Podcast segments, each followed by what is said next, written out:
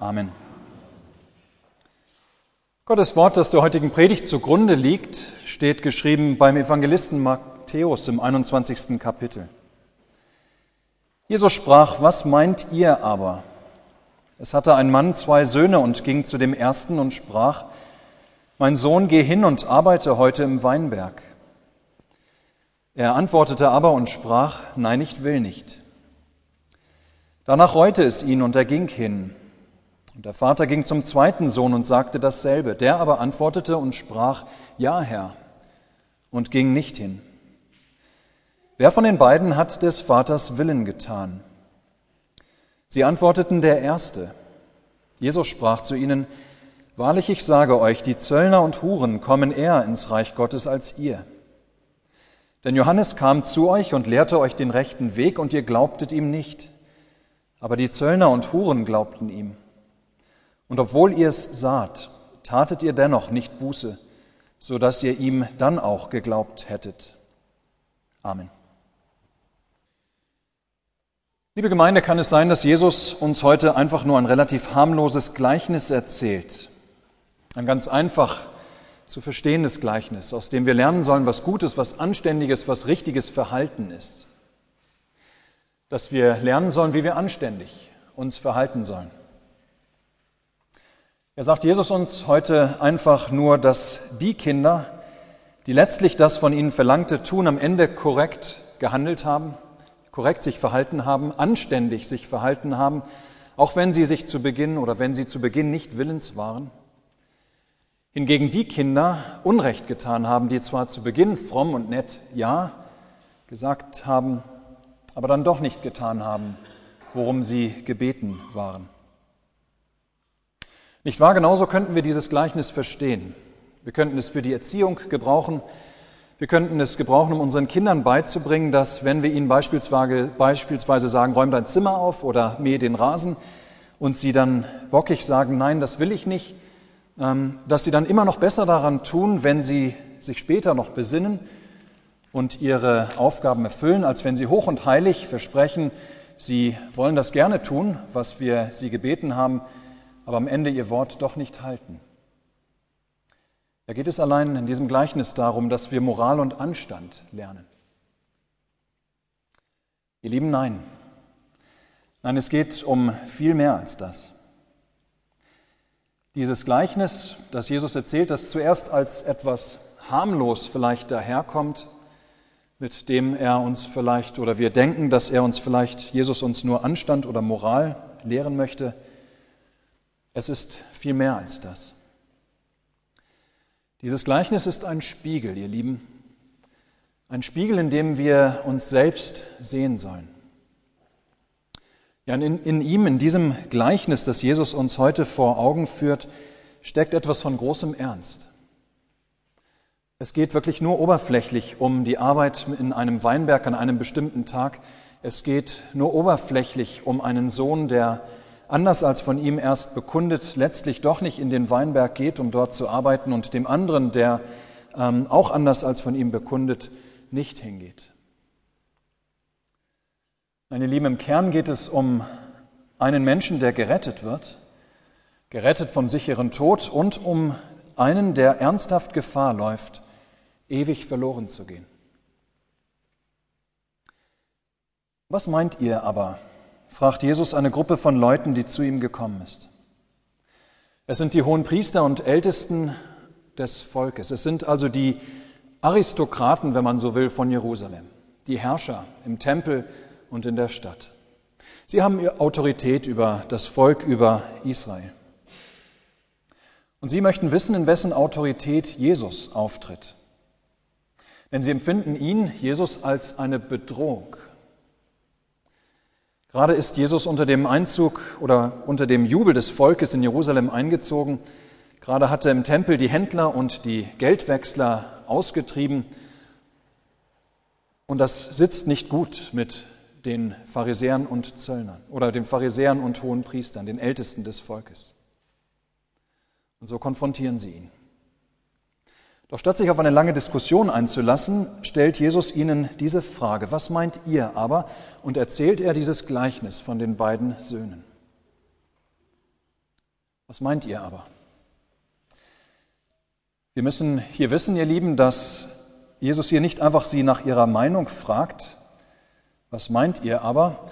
Nein, so hat man damals gefragt, wenn es um eine Gerichtssache ging, wenn es um ein Gerichtsurteil ging. Ja, so hat mit genau diesen Worten hat der Richter im Gericht die Geschworenen gefragt nach ihrem Urteil. Ja, so fragt Jesus die hohen Priester und Ältesten gleich wie ein Richter die Geschworenen. Was meint ihr aber? Wie lautet euer Urteil in dieser Sache? Wie lautet euer Urteil? Ein Mann hatte zwei Söhne. Zu beiden geht er hin und bittet sie an diesem Tag hinzugehen und im Weinberg zu arbeiten. Der erste Sohn lehnt ohne Erklärung, ohne Entschuldigung, lehnt ab. Nein, ich will nicht, sagt er. Später reut es ihn und er geht doch hin in den Weinberg. Der zweite Sohn antwortet, als der Vater ihn fragt, ja Herr, aber geht dann doch nicht hin in den Weinberg. Ja, was meint ihr? fragt Jesus. Wie lautet euer Urteil? Wer von den beiden hat des Vaters Willen getan? Wer von den beiden wird am Ende freigesprochen? Ein Urteil sollen sie sprechen. Diese Männer, die Jesus an diesem Tag konfrontieren. Und zwar ein Urteil letztlich über sich selbst. Denn es steht außer Frage, der erste Sohn hat recht gehandelt. Obwohl er erst trotzig Nein, ich will nicht gesagt hat, hat es ihn später gereut und ist er doch noch in den Weinberg gegangen. Aber ebenso wie dieser erste Sohn, so haben die hohen Priester und die Ältesten des Volkes nicht gemacht. Und dies will Jesus sollen sie erkennen. Mit seiner Frage bringt er sie dazu, sich selbst in diesem Gleichnis zu erkennen und das Urteil über sich selbst zu sprechen. Erste Sohn hat den Willen des Vaters getan, aber wir, wir sind wie der zweite Sohn. So sollen die hohen Priester und Ältesten es erkennen. Wir sind wie der zweite Sohn, der zwar Ja, Herr gesagt hat, dann aber doch nicht hingegangen ist in den Weinberg. Ja, Jesus erzählt dieses Gleichnis und stellt die Frage, was meint ihr aber, weil er will, dass die hohen Priester und Ältesten erkennen sollen, dass sie selbst dieser zweite Sohn im Gleichnis sind. Sie haben sich immer an Gottes Seite gesehen. Sie haben immer gerne ihr Ja, Herr gesprochen. Sie haben für Gott geeifert. Sie haben sein Wort geliebt. Doch als der Bote Gottes, als Johannes der Täufer von vor ihnen stand und zur Umkehr ruf, rief, als er sie zur Umkehr ruft, als er auf Jesus Christus weist und verkündigt, siehe, das ist Gottes Lamm, das der Welt Sünde trägt, in ihm allein findet ihr Heil, ja, da sind sie nicht interessiert. Im Gegenteil, sowohl Johannes der Täufer als auch Jesus lehnen sie entschieden ab. Sie erkennen nicht den Bußruf. Sie erkennen nicht den Ruf zur Umkehr, der auch an sie ergeht. Sie glauben nicht an den, den der himmlische Vater ihnen zum Glauben vor Augen gestellt hat. Ja, sie sind überzeugt davon, dass sie, so wie sie sind, vollkommen sind. Dass sie perfekt sind für Gott, so wie sie sind. Dass sie keinerlei Buße bedürfen Sie sind überzeugt davon, dass so wie sie sind und leben, sie Gott gefallen und keinen Erlöser brauchen. Ganz anders war es da bei den Zöllnern und Huren gewesen. Natürlich nicht alle, aber viele sind sie wie der erste Sohn in Jesu Gleichnis. Zwar haben sie zuerst die Arbeit im Weinberg ihres Vaters aufsässig abgelehnt, zwar waren sie zuerst an Gott und an seinen Geboten überhaupt nicht interessiert gewesen. Sie wollten ohne Gott leben.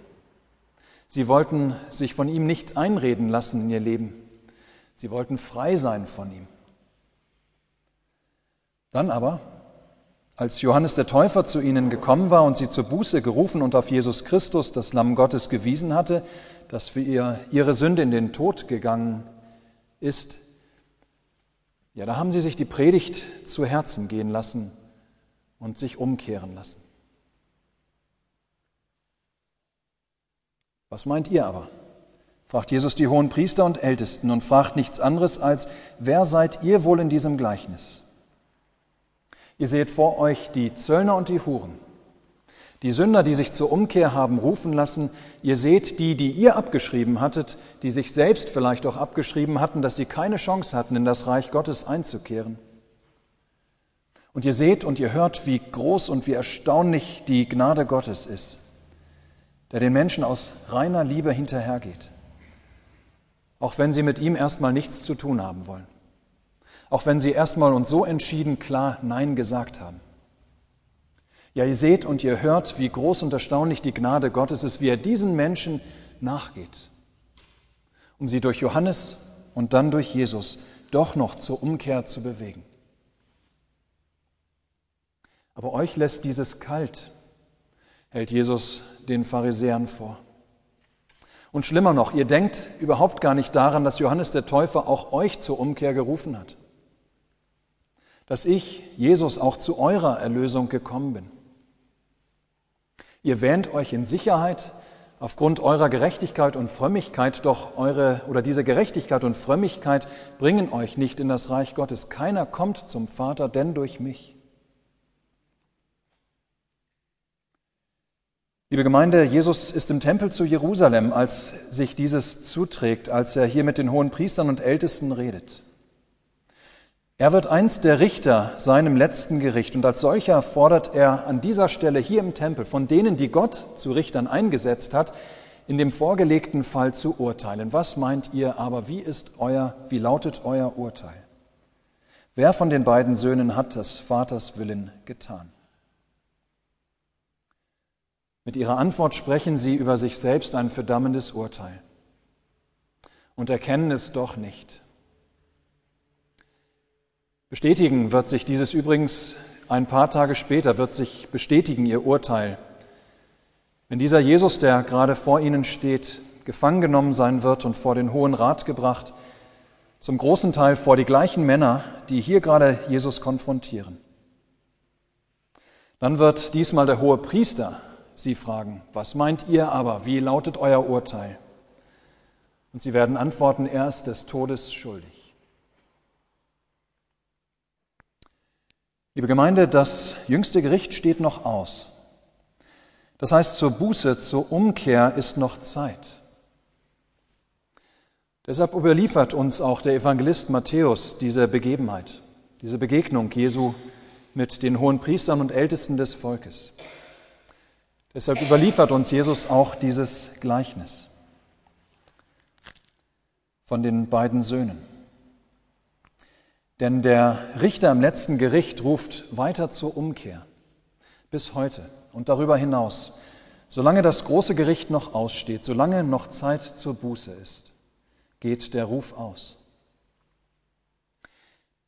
Selig ist, wer den Bußruf Johannes des Täufers hört Selig ist, wer Jesus erkennt als den, der er ist, der Erlöser, der Retter von Sünde, Tod und Teufel, der zu den verlorenen Söhnen und Töchtern Gottes geht und sie einlädt, kommt doch in meines Vaters Reich. Ob ihr nun Nein gesagt habt und nicht gekommen seid, oder ob ihr Ja gesagt habt und auch nicht gekommen seid, kommt doch jetzt. Seht doch, dass es außerhalb meines Vaters Reich nicht gut ist dass, es, dass ihr da nicht werdet leben können, weil es außerhalb des Reiches meines Vaters auf Dauer kein Leben gibt, keine Hoffnung.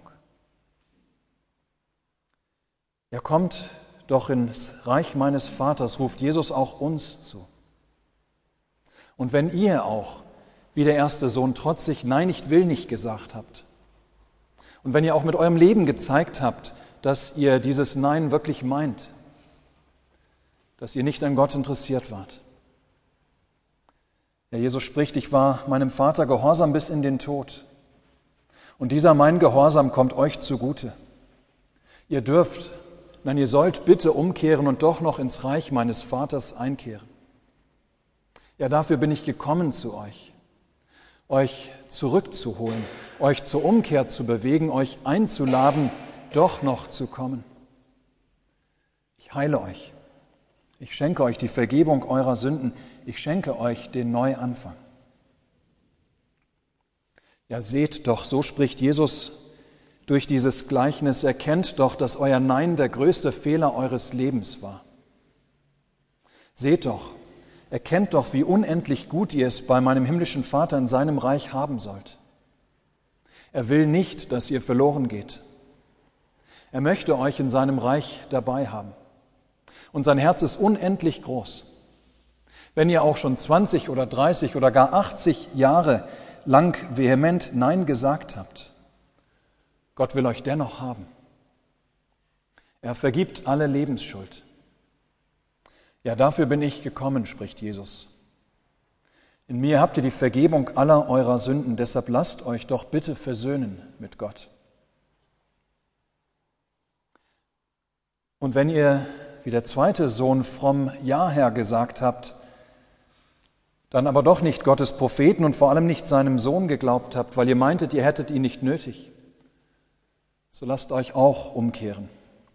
Tut Buße und kommt ebenfalls mit ins Reich Gottes, wo nicht die eigene Frömmigkeit, nicht die eigene Gerechtigkeit oder Vollkommenheit, nicht das eigene Sein, nicht das eigene Tun irgendwie etwas zählen, sondern einfach nur das grenzenlose Erbarmen Gottes.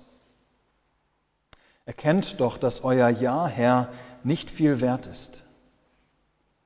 Und lasst deshalb eure Einbildung auf dieses Ja, Herr, eure Einbildung auf eure Frömmigkeit, euren Hochmut und eure Selbstgerechtigkeit, die könnt ihr vergessen. Und kommt in das Reich meines Vaters, spricht Jesus. Hier draußen habt ihr kein Leben, keine Hoffnung. Seid nur nicht solche, die das größte Glück ihres Lebens leichtfertig verspielen. Liebe Gemeinde, Jesus hat dieses Gleichnis erzählt, in der Hoffnung, dass sich die hohen Priester und Ältesten zur Umkehr rufen lassen, wie die Zöllner und Huren. Bis heute ergeht sein Ruf zur Buße, zur Umkehr, sein Ruf in das Reich Gottes. Selig ist, wer, wenn Jesus sein Wort spricht, ob nun er selbst oder es gesprochen wird durch die Apostel und Propheten oder durch Pastoren oder Mitchristen, ja, selig ist, wer, wenn Jesus sein Wort spricht, selig, wer sich zur Umkehr rufen lässt, in das Reich Gottes einladen lässt. Ja, ganz gleich, ob er einmal Ja oder Nein gesagt hat, ganz gleich, ob er gleich hundertmal Ja oder Nein gesagt hat, noch ist Zeit hineinzugehen, noch ist der Tag nicht zu Ende. Amen. Der Friede Gottes, welcher höher ist als alle Vernunft, bewahre eure Herzen und Sinne in Christus Jesus. Amen.